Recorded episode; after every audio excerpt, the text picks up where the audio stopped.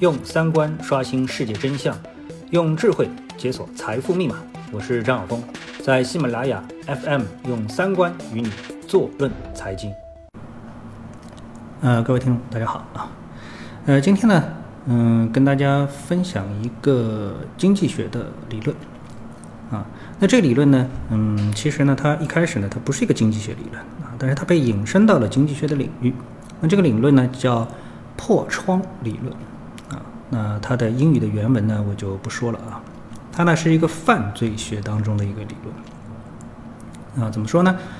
嗯，它的原意是这样的啊：一个房子如果窗户破了，没有人去修补，那么隔不久，其他的窗户呢也会莫名其妙的被人打破。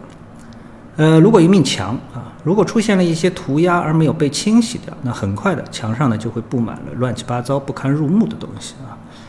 一个很干净的东西。嗯，人们不好意思丢垃圾，但是呢，当啊有这个新的垃圾出现之后，人们就会毫不犹豫的啊抛垃圾。那这里面呢就有个故事啊，呃，我们呢在上海啊，那么上海呢大家都知道，呃，上海其实其他地方也一样啊，有一些非常传统的老的这种呃食品吧。那在上海呢叫大饼油条啊。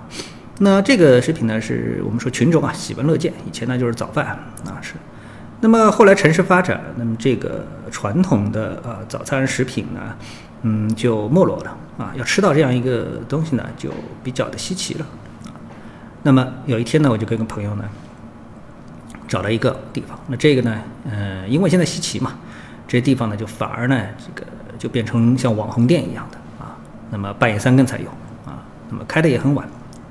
就去了。那去了之后呢，呃，我们找个地方把车停下。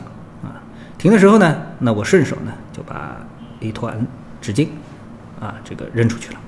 啊，那扔出去的时候呢，那我朋友马上就制止我了，他说：“哎，你怎么可以乱扔垃圾？”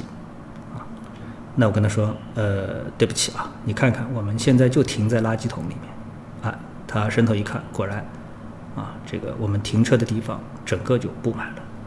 垃圾，啊，所以呢，啊，我就想到了这个破窗理论啊。当这个新的垃圾出现之后，如果这地方没垃圾，我肯定不会扔；但这里已经布满了垃圾，我就毫不犹豫的在这一大堆的垃圾当中添了那么一个新的啊垃圾。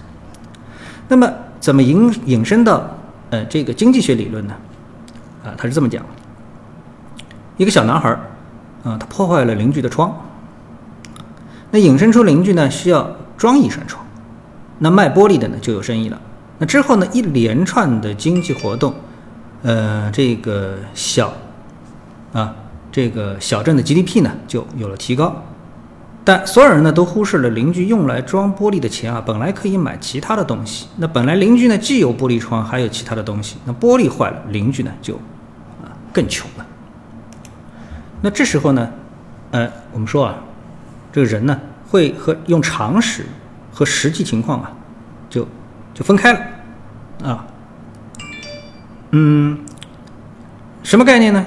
我们看到啊，这个用常识判断，玻璃碎了肯定不是好事，但所有人呢都选择性的这个忽略啊这个邻居，而只是看到了新装一块玻璃带来的好处，那么这个呢就可以引申出来啊，看国家的一个经济活动。那我呢就想到了几个案例啊，那第一个啊，我们套在这个退市制度上。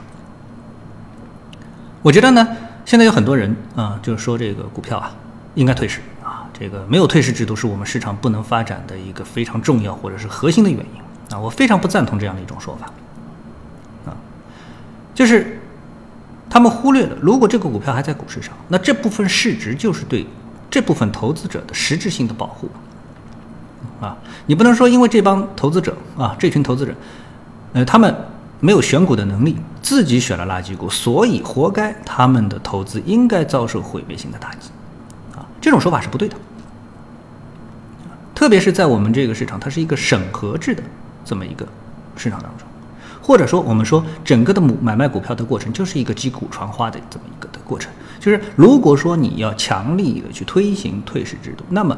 总有一群人最后一定会为这个退市买单，啊，所以我觉得这不是在保护特别是在我们的股市当中，A 股当中，它不是一种保护投资者的一种行为啊。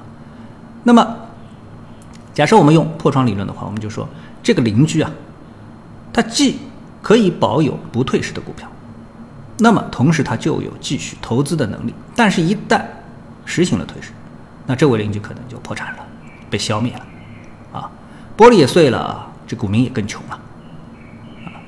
那么，我觉得更应该鼓励资产重组，借壳上市，这是我们股市。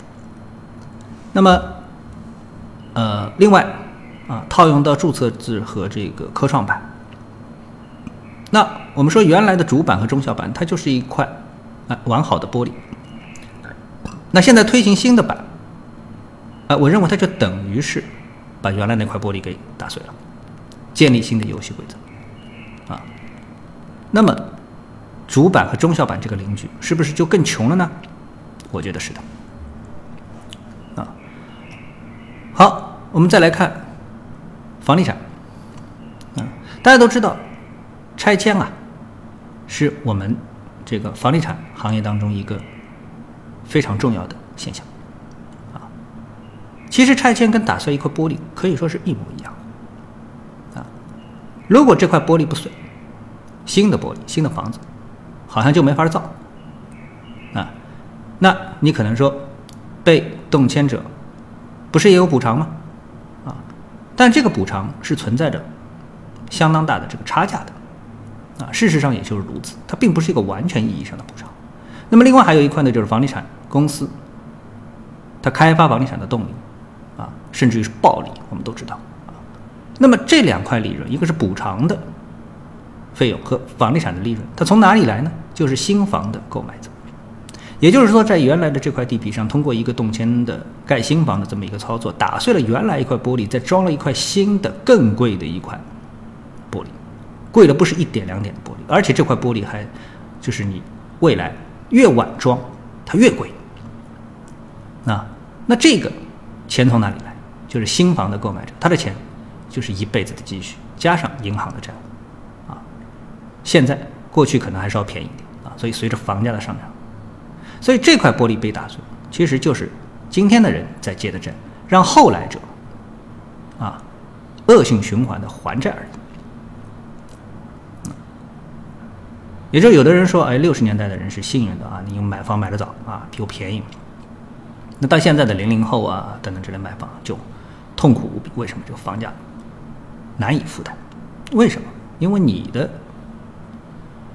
这个消费已经被透支了，啊，你在还的其实是之前人借的债，所以我觉得这个玻璃啊，啊，轻易的去打碎，只看到打碎玻璃的好处，啊，不去作为一种系统性的工程去预判打碎玻璃之后新造一块玻璃带来的这个后果，啊。或者是让这个速度保持在一个正常的速度上啊，当然我们不能要求房价绝对不能涨，对不对？但是这个速度是不是太快了？啊，这些我觉得都是一个系统化的工程。